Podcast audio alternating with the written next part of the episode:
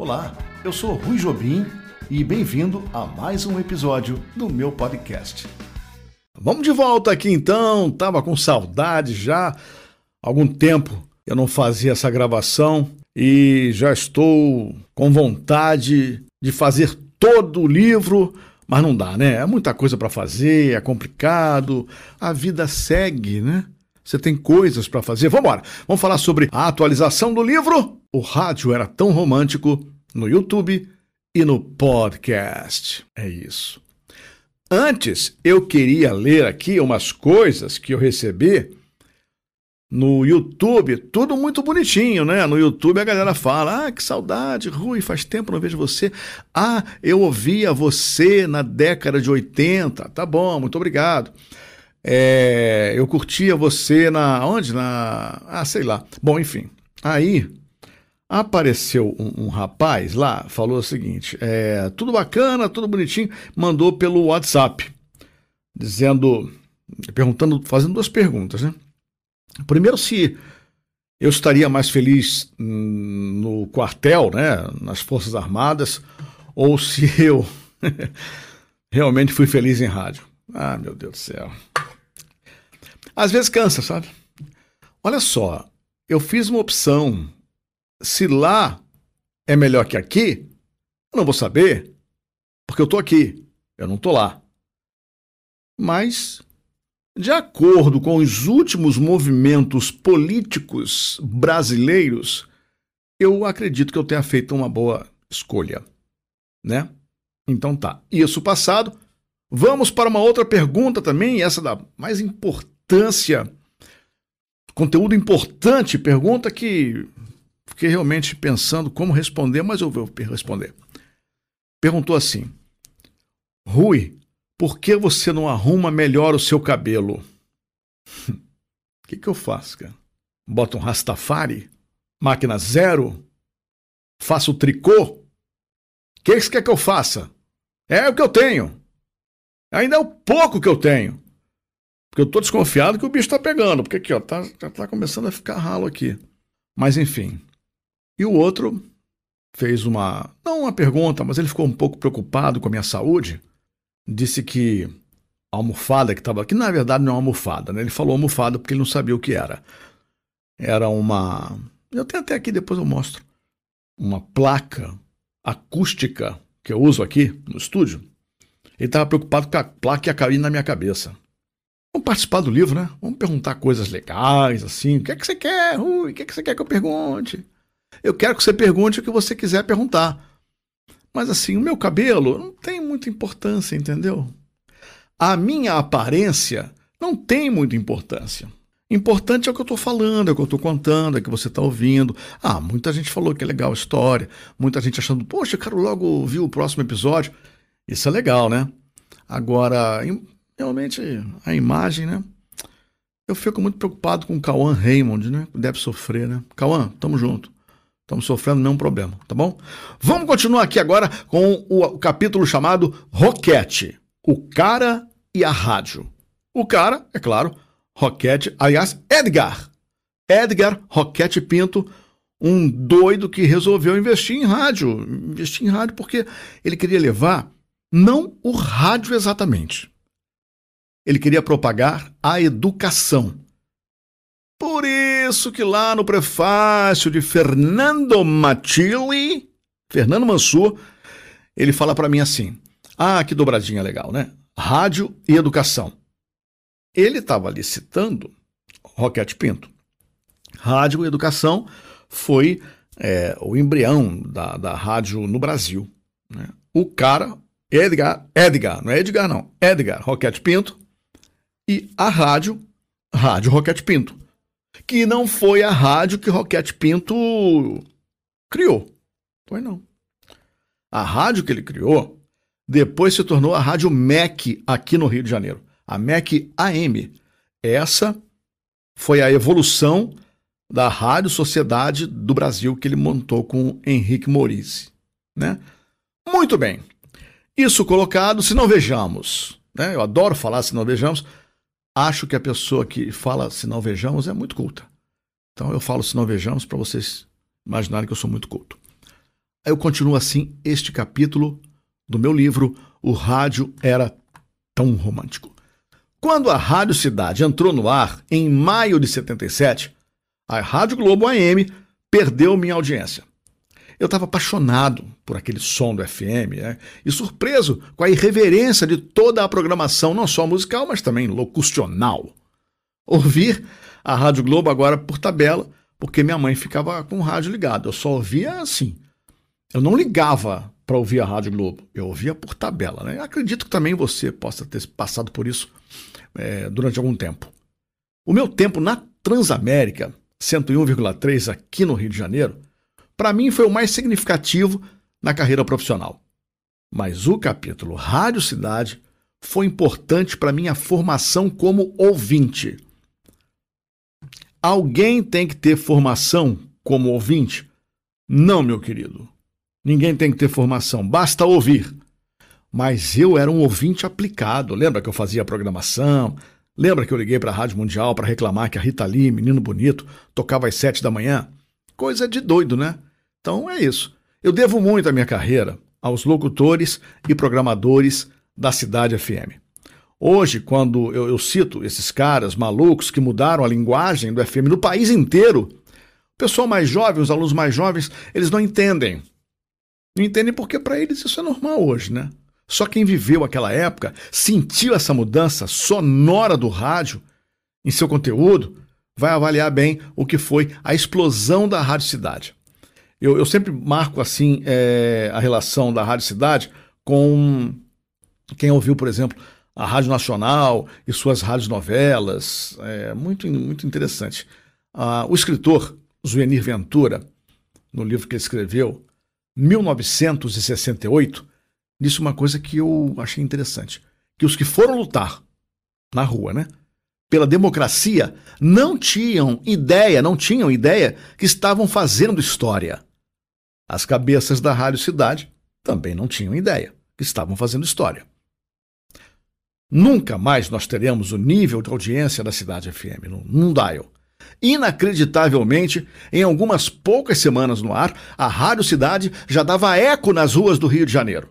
O estilo dos locutores foi copiado com o passar do tempo, mas a irreverência original foi no final da década de 70, 77, começo dos anos 80. E aí você vai perguntar: mas o Rui, como a Rádio Cidade me atingiu? Eu acho que você nunca iria perguntar isso para mim, porque eu estou explicando, mas está escrito, eu tenho que ler. Vamos lá. Eu criava, eu criava tabela de locutores e cumpria rigorosamente um horário de locução em uma rádio imaginária em meu quarto. Eu era doido, lembra? Mansu avisou lá no prefácio. Vamos lá. Nos meus encontros com Carlos Townsend, que imaginou toda a Rádio Cidade, que inovou, fez uma geração inteira migrar para o FM, Carlos Townsend é, além de um amigo, um professor, né? Ele foi, né? Porque já faleceu. Coisas da vida, fazer o quê? Fala, fala do passado, ele falava, né? Ele falava do passado, mas tem a ideia voltada para o futuro. Ele não era um órfão da equipe da Rádio Cidade, como muitos que trabalharam na época se sentem até hoje. Eu argumento nas minhas palestras sobre emissoras de rádio, sobre comunicação, que nenhuma emissora faz sucesso sozinha. Rádio e sociologia precisam andar juntas e andam para efeito de pesquisa. Nesse caso, a Cidade FM tinha a onda disco americana, disco music, que vinha lá dos Estados Unidos. A qualidade sonora dos discos importados. Os cartuchos naquela época, com fitas importadas, cartuchos mais robustos, que não enfraqueciam, não, não ficavam mole com ar-condicionado ruim de um estúdio, né?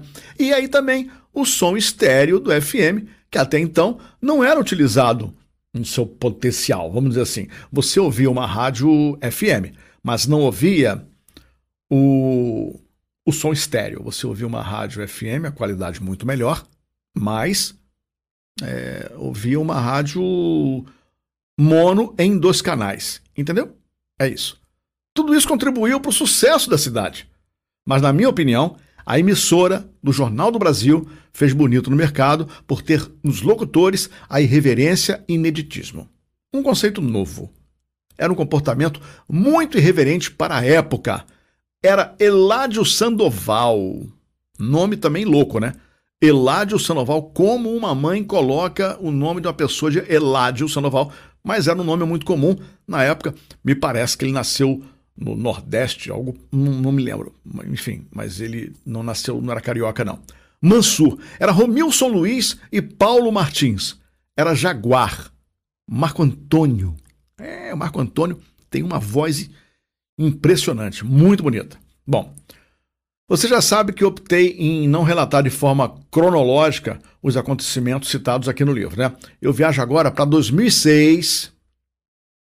2000, eu até agora eu estava em 77, 78, né? na primeira formação da Rádio Cidade aqui no Rio de Janeiro. Agora eu vou para 2006. Senti até uma pressão aqui porque a viagem cronológica na atmosfera é muito danada. 2006, quando o mercado carioca ainda não tinha digerido a saída do ar da Rádio Cidade para a entrada da Oi FM lá no canal dela, 102,9 o famoso canal, o famoso local da mudança do FM. Todos estavam apreensivos com o caminho que o rádio estava tomando, com o abandono do mercado publicitário e principalmente da crise de criatividade que tomou conta do mercado carioca. Eu não sei se essa crise passou não, porque depois logo veio as redes, logo vieram as redes sociais, logo veio a internet e isso é para outra, outra história. Não é agora, já vou eu, já vou eu, não. Programação musical enlatada, cheia de jabá. Quem não sabe o que é jabá, é, em alguns lugares é comida, mas no rádio, televisão, é, pagou, tocou, né? Ah, vou tocar uma música na rádio. Ah, paga aqui. Em troca desse pagamento, eu toco três vezes a tua música. É, pagou, tocou, é igual jabá. Carlos Tausa, ele me enviou um e-mail que eu tomei a liberdade de compartilhar com você. Claro que eu perguntei, Carlinhos, posso compartilhar esse e-mail no, no meu livro? Ele falou, claro. Então vamos lá. Começa assim. Ai, ai. Por mais respeito que eu tenha por quem discorde, não acho que tenha sido apenas o jabá a única razão pela queda da qualidade da música brasileira ao longo das últimas décadas. Certamente, não temos mais os compositores geniais de antes mas ainda há muita gente boa e de talento fazendo música hoje em dia. É claro que o jabá e a pirataria são pragas que irão requerer um combate feroz e inclemente ainda por muitos anos, por parte de todos.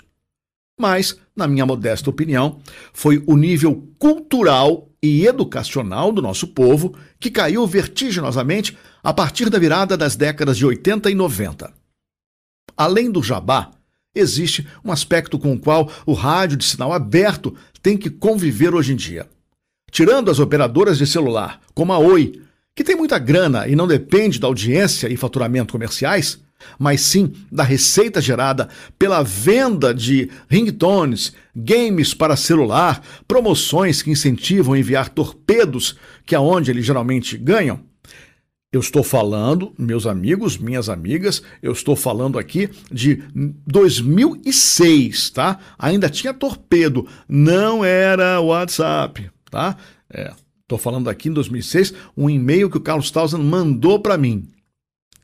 É isso. Bom, e também líderes religiosos, donos de rádios que também não dependem de faturamento porque tem o dízimo sobram os donos de rádios que estão cada vez mais exigindo que seus programadores nivelem as programações por baixo, com medo de perder audiência e, consequentemente, faturamento. Fazia sentido isso na época, não sei se faz hoje, mas, mas fazia. Em minha opinião, diz Carlos Tausa no e-mail que ele me enviou em 2006, a baixa qualidade do rádio hoje é uma conjunção de fatores, mas que o jabá é nojento e promíscuo, isso não se tem a menor dúvida. Por isso acredito que a salvação para quem exige qualidade será o rádio por satélite, com mais 100, 200, 300 ou mais canais de música e outras formas de entretenimento de áudio. Mas para isso, temos de mudar a cultura de nosso povo para que ele se convença que vale a pena pagar uma assinatura, como na televisão a cabo, na época, né? Para se ouvir música de qualidade. Mas um dia chegaremos lá. Um grande abraço, Rui. Carlos Tausen. Uhum. Bom, ele fala aí de canais a cabo, etc e tal, papapá, porque naquela época nós imaginávamos que o rádio digital fosse fortalecido, fosse florescer aqui no Brasil, coisa que até hoje não aconteceu e não vai acontecer. Desculpa, mas eu estou falando com toda franqueza. Não vai. Carlos Taus, em 2006, mandou esse e-mail para mim dizendo que a esperança era um canal com 200, um, sei lá, um meio de comunicação com 200 canais, 300. Ele não conheceu o Spotify. É isso. O Spotify tá aí. Agora eu poderia falar para você a diferença de uma rádio ou do Spotify. Do Spotify não gera nenhuma novidade, né? Você não tem novidade, você apenas escolhe o que você quer ouvir. No rádio não, tem aquela surpresa, você é surpreendida, surpreendido pela música que alguém escolheu para tocar e você não ouvia há muito tempo, tá bom? E como eu sempre recheio o livro com alguma música, eu sugiro que você ouça agora a música Fruto Proibido da Rita Lee, tá bom? Vamos lá. Aí eu continuo, né? Para fazer minha história, já contei aqui, tive de desistir de ser militar. Que o meu querido inscrito ouvinte discorda. Ele acha que eu devia ter sido militar. Então vai ficar para outra encarnação, talvez não. Como dizíamos na época, a barra ficou pesada em casa. A barra, pô, a barra tá pesada. Eu acho que até dizem isso hoje, né? Meus pais não concordaram e me cobravam uma solução. Afinal, era muito estudo e investimento para eu desistir. Eu me sentia em dívida com eles, mesmo sabendo que eu estava certo e que as pessoas devem fazer de sua vida o que bem entendem e aquilo que gostam fazer. Eu sempre falei isso para os meus alunos, para os meus filhos, não paute a sua vida pelo dinheiro. Paute a sua vida pelo prazer em fazer. Daqui a pouco o dinheiro chega. Trabalhar oito ou dez horas por dia sem gostar do trabalho deve ser muito ruim. Em 1981, eu perdi minha avó materna. Eu perdi minha avó porque ela perdeu a luta contra um câncer. Ela não me viu adulto. Então, ela não conheceu o meu lado profissional de falar em rádio, de cuidar da minha vida. É, eu falei que nós tínhamos um trailer lá em Piratininga, onde eu até cheguei a morar um tempo. Nós é, vendemos o trailer, na verdade, quase mais ninguém ia.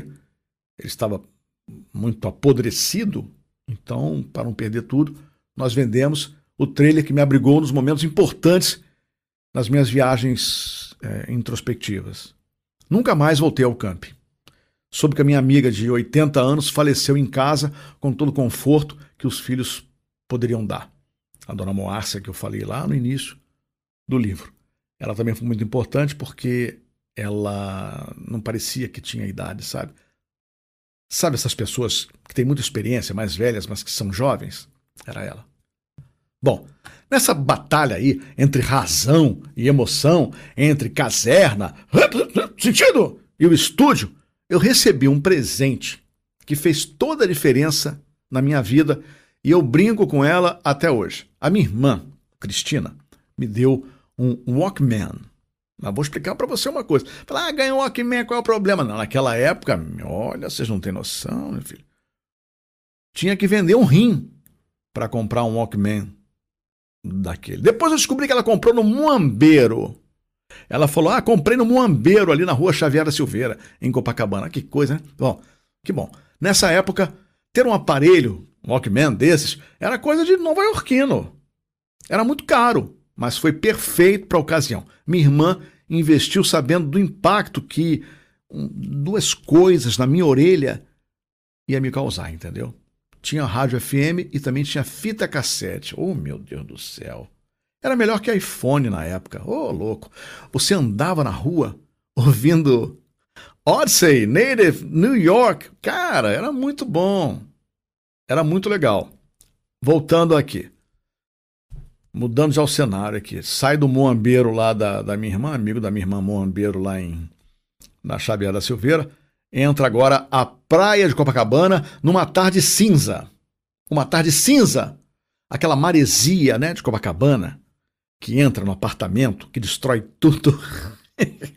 que destrói tudo, que é, enferruja tudo. Aquele arzinho, né, de peixe. Bom, enfim. É.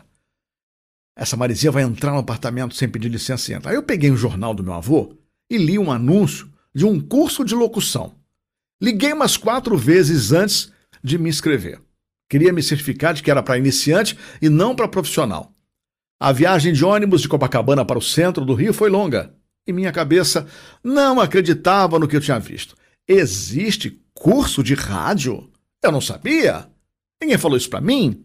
Deviam ter escondido esse jornal. Mas não, o destino me colocou ali na frente desse jornal. As pessoas aprendem rádio. Era isso.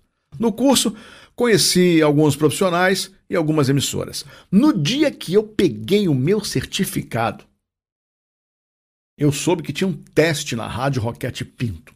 Fiz o teste às duas da tarde e entrei no ar às nove da noite. Você vai saber por quê. A Tânia Costabile, nunca mais esqueci da Tânia. Ela meio que coordenava a Rádio Roquete Pinto e falou assim: ó, se aguarda só um pouquinho aí que eu vou fazer o teste em você. Tá bom, beleza. Eu fui aguardando, aguardando, aguardando. Cheguei lá tipo duas da tarde, eram seis da tarde nada. Eu liguei para minha mãe, não sei quem foi que atendeu, mas eu falei: olha, estou aqui na rádio Roquete Pinto, vou fazer um teste, não estou em casa, mas também não houve óbito. Eu estou vivo, beleza? É claro que brigaram comigo, mas eu não podia fazer nada, já estava lá. Acredita que eu não fiz o teste? Hum, hum, hum. Ela falou assim: Ah, menino, esqueci você. Vamos lá. Lê para mim o um negócio. Aí eu fiz o teste ali com ela rapidinho. Ela falou: Beleza. Você entra no ar às nove da noite. eu foi assim que eu entrei. Né? A minha primeira rádio foi a Roquete Pinto FM no Rio de Janeiro. Depois também eu trabalhei na Roquete Pinto AM, porque elas entravam em cadeia, cadeia, Roquete Pinto AM e FM em cadeia, e eu lia o noticiário à meia-noite. Era muito bom. Eu tremia todo, eu tremia da cabeça aos pés, tudo tremia, mas era maravilhoso. Quando eu cheguei para fazer parte do grupo de locutores, o que me chamou a atenção foram a sujeira, muito, a rádio era muito suja naquela época, hoje não. Já viram a Roquete Pinto hoje? Ó, oh, tá primeiro mundo, primeiro mundo. Maravilhosa, a rádio tá maravilhosa. A rádio não deve nada a ninguém. E o pouco caso também que me chamou a atenção, que os funcionários faziam do trabalho. Entendeu? Mas só que tem uma coisa, eu já conhecia o, o prédio do Jornal do Brasil e o prédio do SGR, do Sistema Globo de Rádio. Encarar Roquete Pinto no centro da cidade era uma coisa completamente avessa, uma coisa assim, né? do equipamento ao cafezinho. Aliás, cafezinho, né? Para fazer cafezinho tinha que fazer uma vaquinha. Lembrei agora que vaquinha dá leite, né? E o café, bom, esquece, é piada de velho. Bom, tinha que fazer a vaquinha para comprar o cafezinho, entendeu? Graças a Deus hoje na Roquete Pinto você chega e já te dão logo café. Hoje o negócio tá bacana, né? Bom, nessa época havia garçom nos corredores da JB, servindo café, água, chocolate. Eles entravam nos estúdios e falavam assim: ficavam na porta né, do estúdio, desejam alguma coisa? Olha isso. Nada a ver com Roquete Pinto, né? Aí eu, eu visitava é, o meu amigo Marco Antônio, Marcão, meu Marcão, quer dizer, meu Marcão, é modo de dizer, né? O Marcão, meu amigo. Visitava meu amigo Marcão quando ele estava trabalhando na Manchete FM na Roquete Pinto, meu filho, não tinha nem água gelada, tá bom? E aí eu ia lá no Marcão, era uma beleza, aquele prédio de frente à Baía de Guanabara, Marina da Glória. Ah, que bonita a Rede Manchete naquela época. Oh, que saudade. Em 83, vamos voltar agora, de 2006 para 83. Eu tinha muito que aprender ainda. Era lá meu lugar, mesmo sendo difícil trabalhar com esse descaso por longos oito meses. Agora imagina um garoto com sonhos no maior pique, enfrentando barreira de quem estava no rádio há anos com salário sempre atrasado, sem respeito, sem futuro. É, o pior era a programação musical. Era segmentada, com programas que lembravam marchinhas de carnaval dos anos 40 e 50. E eu tocando, e eu querendo tocar disco music, querendo trocar, tocar chick, e tocando lá Martini Babo. É muito bom. Alguns programas feitos para meia dúzia de ouvintes. Eu queria sair da Roquette o mais rápido possível, mas assim, eu sabia que lá eu podia errar. Eu ficava muito aborrecido com o clima todo que rondava. A gente dava uma ideia e as pessoas falavam: Não, Rui, não, deixa como tá. A gente ganha muito mal para fazer isso. E aquilo me decepcionava, entendeu? Era, eram poucas as pessoas que ensinavam alguma coisa para mim. Salário atrasado há meses, sem condição de trabalho. Ninguém tinha paciência para quem estava com sede de aprender. Né? As pessoas dormiam na rádio, porque naquela época não tinha vale transporte ou algo similar. Então não tinha dinheiro para ir para casa. É claro que você já deve ter ouvido falar na Marlene Matos, que durante muito tempo foi empresária da Xuxa, né? Ela depois ficou riquíssima com a Xuxa, trabalhando muito com a Xuxa, mas ela dormia na Rocket Pinto porque ela não tinha condição financeira de pegar um ônibus. Eu saía do ar às duas horas da manhã. Minha mãe estava acordada ainda, aí me dava conselho, dizia que tinha me ouvido e tudo. Aí tinha aquele contraste, né? da tensão dos estúdios, com aquela calma da minha mãe. Minha mãe sempre foi muito calma. Bons conselhos ela sempre me deu. Ela podia não entender nada de rádio, mas entendia de criação de filho, né? De querer o melhor para um filho. Isso é muito legal, né? Agora, um cara que me ajudou muito na época da Roquete Pinto foi o Maurício Figueiredo. Maurício Figueiredo, se você já ouviu, já lembra, ele já faleceu, infelizmente. Maurício tinha uma voz aveludada, uma voz muito diferente. E ele trabalhava na Roquete Pinto fazendo o noticiário e também fazia um, um, programa lá de jazz. Eu esqueci o nome do programa de jazz. Bemol, alguma coisa assim. É, ele fazia o Jornal da Meia-Noite em cadeia com a FM.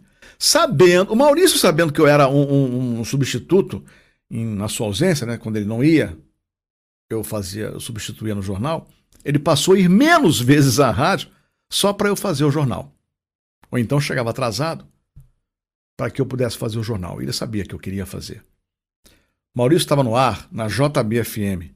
Então, ele tinha que sair correndo até o centro da cidade para fazer o jornal à meia-noite e voltar correndo para a JB e dizer as músicas que tinham tocado, entendeu? Agora você vê, um operador fazia esse favor. Quando não dava mais para faltar na Roquete, lia o noticiário comigo. Eu tremia, tu já pensou, né? Eu, ali, com a voz do cara, eu tremia só de ver a voz do cara que me ensinou a gostar de jazz ao meu lado. Ele sim, me dava dicas, conselho, dizia como é que eu tinha que ler, dizia como é que eu tinha que fazer a composição da leitura para estar tá tudo no tom correto. Olha, cara, muito legal. Muito legal. É... Nós ficamos muito amigos. Muito amigos. Depois eu visitava o Maurício muito na Rádio Cidade. Depois, já montada a escola de rádio, ele foi algumas vezes e ele morava com a inseparável Vera, sua paixão, sua esposa, um cara apaixonado pela esposa. Ele mora, eles moravam, ele e Vera moravam em Botafogo. E eu também ali no Maitá. Então, anda e e mexe, nós nos encontrávamos com aquele esquerdista danado que era Maurício Figueiredo. Bom, aí um dia, eu achei engraçado, a redatora-chefe da Roquete pediu para ele ler o jornal antes. Maurício, lê o jornal antes, né? Para não ser pego de surpresa durante a leitura. Ele falou assim com muita calma. Ele respondeu assim, é claro que ironicamente, né?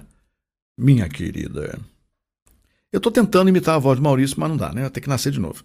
Minha querida, eu ganho muito mal para ler uma vez só. Esse era o Maurício Figueiredo, que nos deixou muito cedo e faz muita falta. E acabei de lembrar o nome do programa que ele tinha na Rádio Rocket Pinto. Sustenidos e Bemóis. Assim, você entrava no estúdio, tinha Maurício Einhorn tocando gaita. E aí tinha, de repente. Ah, gente, só tinha fera, né? Bom, como sempre, a Rádio Roquete Pinto estava com salário atrasado há quatro meses, a reclamação era geral e aí veio o salário. Quando recebemos os atrasados, mas era tanto dinheiro na minha mão que eu não sabia o que fazer. Quer dizer, tanto dinheiro, né? Vamos lembrar que eu tinha quantos anos? Sei lá, 17 anos. Eu falei, eu vou ficar rico. Eu vou ficar rico. Eu nunca tinha recebido um salário. Eu não tinha tentado ainda para o detalhe de estar fazendo algo de que gostava e ainda receber por isso. Olha, eu, eu, eu, eu acredite em mim. Eu realmente não estava ali para ganhar dinheiro. Claro que depois a vida foi funcionando, tudo foi se organizando, eu precisava do dinheiro. Mas naquela época, eu morava com os meus pais, né? Eu já estava saindo de casa. E aí eu comecei a ver tanto dinheiro, porque eram quatro salários. Imaginou isso? Eu falei, sou rico. Sou rico. Mas aí, depois eu vi que não, né? Depois eu me casei. Eu vi que não era isso. então, não tinha tentado ir pro detalhe, estar tá fazendo algo que eu gostava e ainda receber dinheiro para isso. Saindo da rádio, parei ali no terminal rodoviário Menezes Corte, que era perto da rádio, perto do. do, do ali da, da justiça, né? Do fórum. Não tive dúvidas. Um galeto com chope em um barzinho no centro. No mesmo centro onde minha cabeça ainda tinha dado alguns nós, saindo do curso que eu ia ser militar, não sabia se eu ia ser militar, não sabia se eu ia ser. Gente, aí eu estava ali agora, como quem dizia assim: eu consegui, sabe? Eu consegui. É louco isso, né? Porque era como se eu tivesse é, chegado a um capítulo, chegado a algum lugar.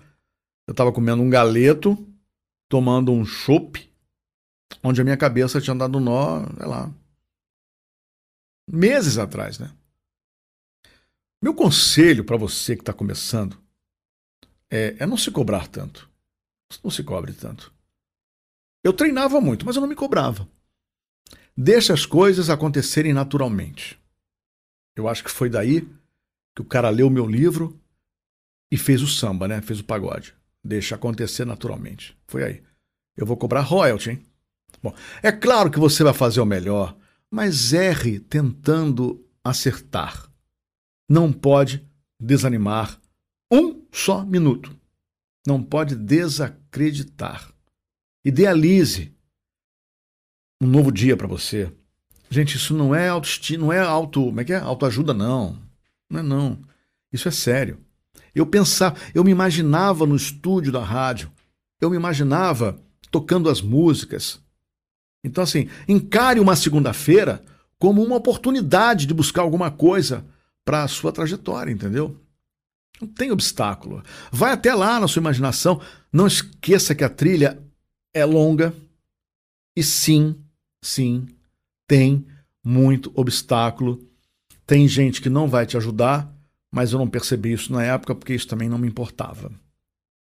Uma dica importante é ter o sentido profissional em primeiro lugar respeitar a redação do jornalismo, sem trocar palavras na hora da leitura, e eu fazia bem, porque eu fui muito aconselhado pelo Maurício Figueiredo, não trocar músicas por preferir outras músicas, mesmo que a programação da emissora não lhe agrade. Você tem hoje o WhatsApp, você hoje tem o Spotify, você hoje ouve a rádio que você quer no teu celular. Quando quiser ouvir as músicas que gosta, coloque na sua casa, né? Bom, Feliz com a oportunidade recebida na Roquete Pinto, feliz com o rumo que as coisas tomavam, mas precisando urgentemente procurar alguma coisa mais profissional.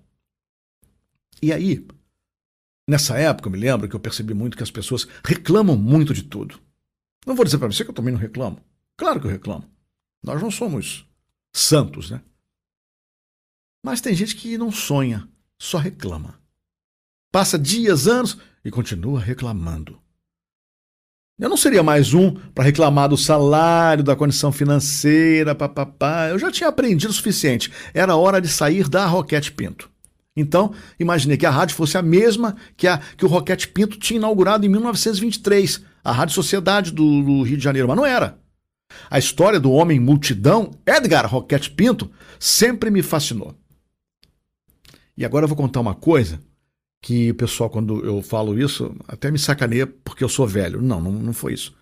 Eu era muito jovem e ela já era uma senhora. Eu conheci a Dona Beatriz. A Dona Beatriz era a filha do Roquete Pinto. E uma vez eu estava na rádio e a direção da rádio fez um, um lanche para ela. Cortesia, muito legal essa atitude. Ela apareceu lá, muito velhinha. E eu dei dois beijinhos no rosto de Dona Beatriz. Muito legal, né? Conheci Dona Beatriz, na época que eu trabalhava na Roquete Pinto. O nome da rádio é uma homenagem a Roquete Pinto. Mas não foi emissora criada por ele. Como eu falei no início, a rádio criada por ele foi a Rádio MEC. Né? Não o considero pai do rádio, pois ele, a bem da verdade, era apaixonado por levar cultura aos brasileiros. Gostou do rádio por acreditar que neste meio de comunicação, é uma comunicação de massa, assim poderia levar cultura a todo mundo. Ou um professor, que seria o, o locutor, para milhares de alunos. Um microfone para milhares de ouvintes. O rádio chegou no Brasil em 1922, período de efervescência cultural no país. Bom, há quem diga que em Pernambuco, 1919, foi a primeira transmissão de rádio, tudo bem. Muito já se falou sobre isso, já participei, inclusive, de uma palestra, de uma, de uma mesa redonda sobre isso, com o neto de, de do, do é, Ademar, Ademar Cazé, neto dele. E realmente a primeira transmissão no Brasil foi em 1919. Isso é uma briga danada, mas enfim. Bom, antes disso, o governo brasileiro, antes de 22, o governo brasileiro cometeu uma grande injustiça com um padre chamado Robert Lendo de Moura. Se você nunca ouviu falar desse padre, bota no Google lá. Padre Landel, Landel, L-A-N-D-E-L-L. Padre Landel. Vai perceber que no Brasil as coisas ficavam emperradas desde aquela época. Projetos que poderiam ter nascido aqui não nasceram porque a burocracia, a ignorância fez isso, né? Eu, eu, eu fiquei perplexo quando eu soube disso, desse primeiro capítulo do rádio, da radiodifusão. O rádio por aqui já nasceu desacreditado. A gente só efetivou mesmo a primeira transmissão e começamos a acreditar que era possível instalar emissoras depois que os americanos chegaram com fome aqui no nosso mercado. O rádio nos Estados Unidos já era uma realidade em 1922, quando a Westinghouse Electric, atraída pelas nossas potencialidades, um Brasil desse tamanho, e empolgadas com os resultados positivos lá nos Estados Unidos, né? essa empresa desembarcou no Rio, fez uma demonstração de uma transmissão de rádio. Você imagina o tamanho dos transmissores e equipamentos. Foi instalada uma estação no Alto do Corcovado e no dia 7 de setembro, durante as comemorações do centenário da independência, o discurso do então presidente da República, Epitácio Pessoa, chegou ao público por intermédio de um sistema de telefone alto-falante. Suas palavras também foram ouvidas em São Paulo, Petrópolis, Niterói, graças à instalação de uma potente estação transmissora. Você acha que alguém ouviu isso? Não. Segundo o Roquete Pinto, era tudo mal feito, rocenho, ele falou rocenho de roça, né? Que as pessoas não ouviram nada, aqueles alto-falantes, parecia ruído. Bah, imagino, né? Era como se fosse uma grande feira da providência. E não estava ali para apresentar o rádio, não. O rádio era apenas mais um produto a ser apresentado. Assim como o México trouxe, sabe a Feira da Providência? Que os países vêm, colocam as barraquinhas, era a mesma coisa. No final das comemorações, essa rádio saiu do ar. Os equipamentos eram caros e inviáveis para o Brasil da época. Os americanos voltaram para casa. Só em abril de 23, quase um ano depois, surgiu a Rádio Sociedade do Rio de Janeiro por iniciativa do antropólogo Edgar Roquete Pinto. Eu me sinto muito amigo dele quando eu falo assim, Edgar Roquete Pinto, em sociedade com o diretor do Observatório Astronômico Henrique Morise, um sujeito francês que se naturalizou brasileiro naquela época. Só tinha louco naquela época. A rádio, com programas educativos, culturais, influenciou o surgimento de várias outras emissoras no país. Lembrando que nessa época, o Rio de Janeiro era capital federal. Mas vamos voltar então ao padre, que eu parei de falar do padre. Vamos falar do padre, coitado, o padre desacreditado. Ele nasceu em Porto Alegre em 1861.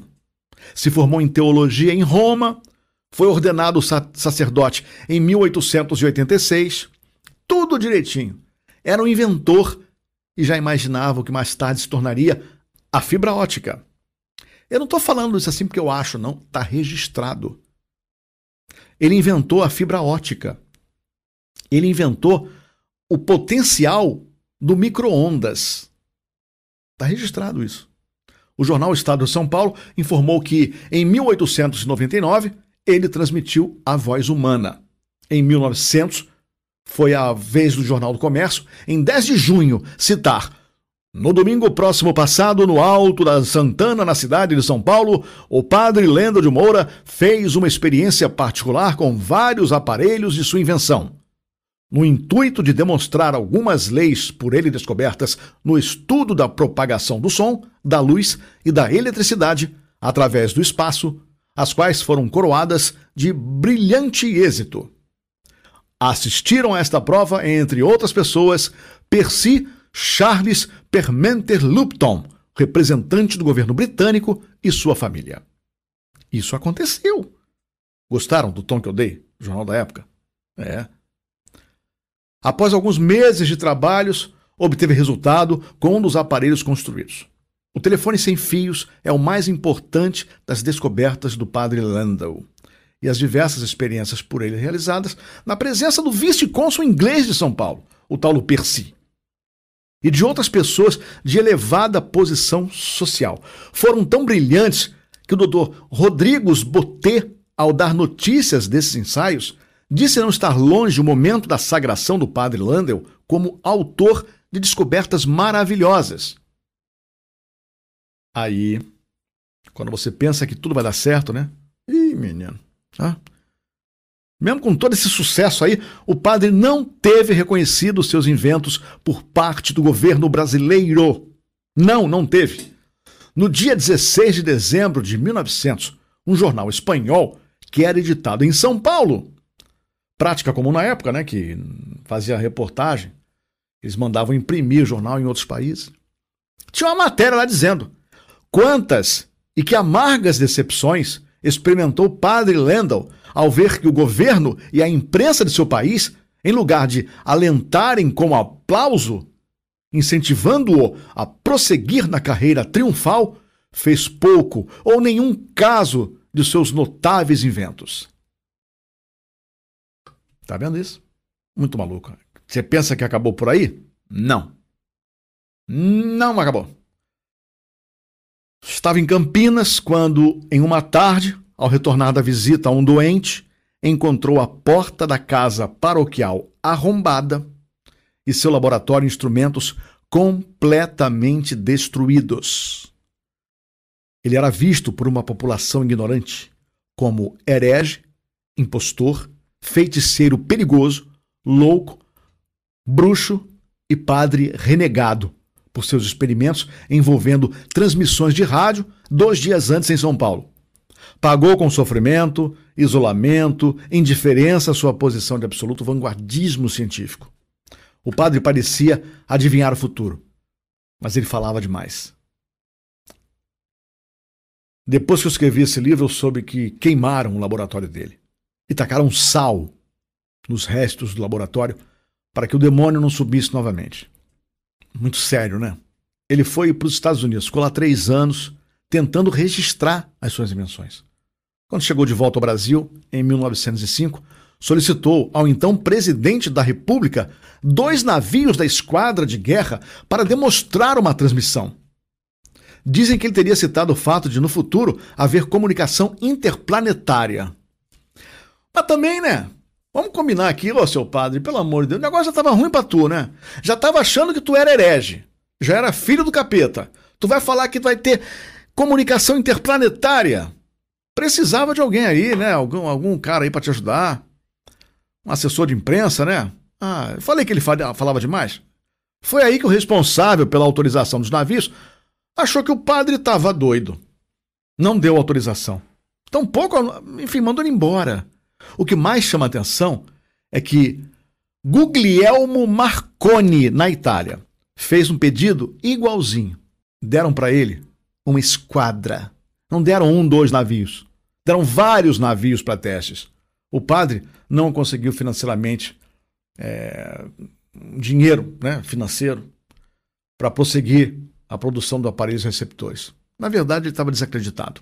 Landel deixou manuscritos que provam que, em 1904, quando ele estava nos Estados Unidos, projetou a transmissão de imagens e textos à distância, sem fios. Ele batizou a primeira televisão de tele, telefotograma. O cara inventou a televisão, botou o nome de telefotograma. Mas também foi dizer que ia falar com outro planeta, pô. Bom, também há documentação de que foi um dos pioneiros no desenvolvimento do controle remoto pelo rádio. Esses projetos não foram adiante porque, como ele próprio disse em uma entrevista à imprensa brasileira, foi forçado a abandonar a carreira científica. Você vê isso? Claro que foi forçado, né? Iam matar o cara. Roberto Landel de Moura faleceu de tuberculose aos 67 anos, completamente no anonimato científico. Nos últimos momentos de sua vida, quando alguém indagou a ele sobre os progressos da radiodifusão, ele simplesmente respondia: são águas passadas, sem rancor. Afinal, ele era um padre, né? Ah, vamos falar agora de Roquete Pinto, antropólogo, e fez tanta coisa. Rui Castro disse que Roquete Pinto era o homem multidão. Esse também era meio parecido com o padre, hein? Inventava aparelhos, sonhava com a cultura disseminada pelas ondas do rádio. Ao contrário do que se possa imaginar, Roquete Pinto ficou furioso com o resultado da primeira transmissão em 1922, não falei? É? Ele disse assim: ninguém prestava atenção, parecia uma feira com um som estridente que saía dos alto-falantes. O rádio comercial surgiu em 1932 com a legalização da publicidade pelo então Getúlio Vargas, presidente, que iria discretamente abusar do carisma do rádio mais tarde. Na década de 30, são criadas várias emissoras, entre elas a Record de São Paulo, a Rádio Nacional do Rio de Janeiro, em 31, a Rádio Inconfidência de Belo Horizonte, e em 36, Tupi de São Paulo e também em 1937 várias outras emissoras, é claro, todas AM. Nessa época, o rádio vai aos poucos abandonando seu perfil educativo imaginado pelo senhor Edgar Rocket Pinto, elitista né, pelos altos preços dos receptores, para afirmar-se como um popular meio de comunicação. A linguagem acaba sendo modificada, tornando-se mais direta e de fácil entendimento. Aí eu continuo aqui no meu livro. É o tempo áureo do rádio. Com grandes ídolos, Carmen Miranda, Linda Batista, Orlando Silva e muita gente boa que mais tarde iriam também para a televisão. Surgem também os programas de humor, de auditório, as novelas radiofônicas. Houve produções históricas, como o lendário Repórter Esso, que permaneceu no ar durante 28 anos, e vários programas da Rádio Nacional. No governo Vargas, o controle das rádios ficou nas mãos do presidente. As emissoras e seus conteúdos sofreram mudanças. Agora, as maiores rádios, entre elas a Marink Veiga, recebiam verba federal. É nessa época que os brasileiros se apaixonam pelo veículo. Na década de ouro do rádio, o Brasil vibra com a transmissão da Copa do Mundo da França. O Rio de Janeiro se destacou como palco do crescimento no rádio, ali, ó, na Praça Mauá, né? As emissoras Tupi, Nacional, Marinque Veiga. Bom, a Marinque Veiga não concordava com a programação imposta pelo governo e aí, ó, foi retirada do ar. Né? Getúlio falou: tá fora. Falou mal de mim? Não quer tocar o que eu tô pedindo? Fora. Era só o começo da mordaça que duraria duas décadas. Quando eu falo mordaça, eu lembro aqui da, da nossa, é, vamos dizer assim, mordaça no rosto, na boca, para que ninguém pudesse falar nada, só o governo podia falar. A ditadura militar. Os radiodifusores não são unânimes, apesar do amor ao veículo. Todos afirmam hoje o rádio passa por uma profunda crise.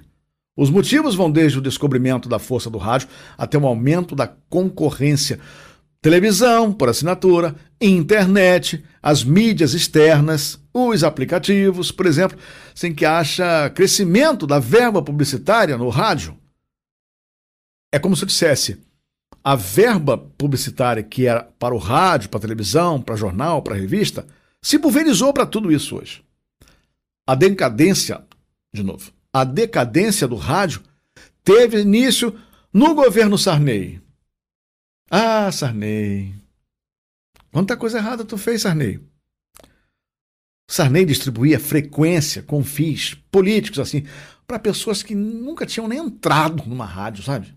Você quer uma rádio? Ah, então toma. Tava ali no banheiro fazendo xixi. Opa, tudo bem? Quer uma rádio? Quero, então toma. Era assim. O problema também foi agravado pela má elaboração da lei das, das rádios comunitárias, que permitiu a proliferação das rádios piratas, enquanto as autoridades faziam a vista grossa. É, pirata, não quero saber não. Depois todo mundo correu atrás, né? Rádio pirata. Só o governo não interfere. Tinha um slogan. As rádios abertas, legalizadas, botavam isso. Rádio pirata. Só o governo não interfere porque elas interferiam, no, eles interferiam, né? Claro, a, a transmissão interferia no sinal das outras emissoras. Se hoje o rádio digital não chegou, não decolou, não chegou, a parte culpa é desse governo que autorizou toneladas de rádios comunitárias e hoje precisa desse espaço ocupado por elas. Como é que vão tomar essas rádios, entendeu, de volta? Não tem como, viu, seu Sarney? Espero que o senhor Ouça o meu, meu podcast aí, viu, seu Sarney? Bom, tem coisa, gente, que só acontece no Brasil, né? Não precisa nem ir muito longe, né? Com o surgimento da televisão na década de 50, a década seguinte foi um período de profunda crise para o rádio. Uma crise de identidade e de grande perda de prestígio publicitário. Lembra da fatia?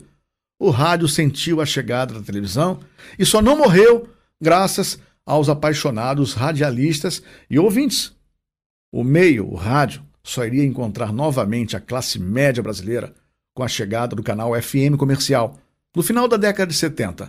Até então, o FM era uma caixa de som, consultório, elevador, só tocava música clássica. Bom, depois da TV, o rádio teve se reinventar. Procurou outros caminhos para faturar e nem sempre teve méritos, né? Não há como negar. O rádio sofreu bastante com o aparecimento da televisão. Ah, o rádio não morreu. Não, não morreu, mas passou pela UTI. O radialista, escritor e ator Mário Lago, um cara sensacional que faz muita falta hoje, fez seu comentário sobre esse abalo do rádio. Ele diz o seguinte: Mário Lago, entre aspas. Eu acho que as rádios se encolheram demais. Se acovardaram, talvez um pouco, diante da massificação que é a televisão. Se você pensar no número de cidades que tem o Brasil, onde a televisão não alcança, as rádios deveriam ser mais audaciosas, ampliar o mercado de trabalho para o artista brasileiro. Melhoraria a diversificação das estações de rádio. Ampliaria o mercado atendendo aos brasileiros que não podem ter a televisão. Olha aí. É, estava certo. Contrariando os que acreditaram em sua morte, o rádio vem fazendo o seu dever de casa vem segurando firme, o número de audiência pela manhã e à tarde, vem sendo companheiro do motorista, da dona de casa, do porteiro, dos que se conectam na internet, dos que levam os ônibus lotados das grandes cidades, seus celulares com FM. E aí vem a pandemia, onde a audiência do rádio foi muito alta. O rádio é a trilha sonora de muita gente. Enquanto a televisão tem que montar o circo né, para transmitir uma passeata, por exemplo, o rádio já tá, já transmitiu até pelo celular. As virtudes do rádio são rapidez, versatilidade e criatividade. A televisão não atrapalha com a imaginação. Tá tudo pronto. No rádio, o mocinho, o bandido, tem as caras que você quiser. estamos vivendo nesse início de século um momento importante para o rádio. Que aí, lembrando que nós estávamos, nós estávamos em 2014, quando eu lancei esse livro, né? Estamos começando a convergência das mídias.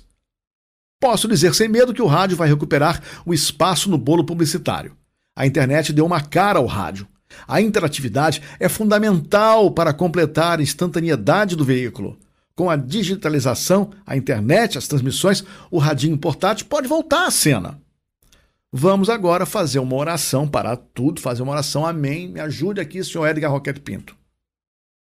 Um assunto já desgastado é a chegada do rádio digital, o HD rádio. Melhorias nas transmissões, papapá, papapá. Não vem.